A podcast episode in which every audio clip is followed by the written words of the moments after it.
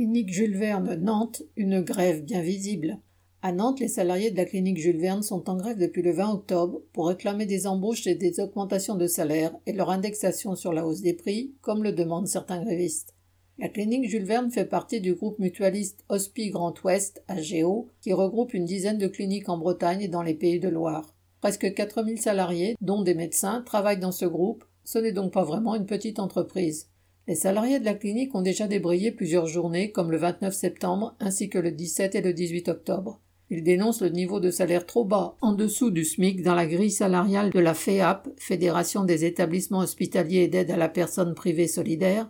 Par exemple, une ASH, agent des services hospitaliers, peut commencer avec un salaire de base à 380 euros en dessous du SMIC, un brancardier 300 euros en dessous, etc. Alors la colère s'exprime et la grève touche tous les métiers, secrétaires, sages-femmes, brancardiers, techniciens. Même des chirurgiens sortent pour marquer leur soutien lors des rassemblements devant la clinique, bien visibles des automobilistes et des passants qui marquent leur solidarité lors de leur passage par un mot d'encouragement ou une série de coups de klaxon qui s'entendent fortement aux alentours. Pour le moment, la direction ne compte lâcher que 3%, ce qui ne ferait que 45 euros pour les plus bas salaires.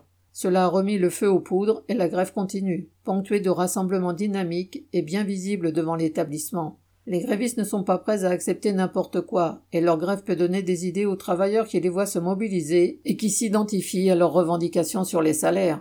Correspondant Hello.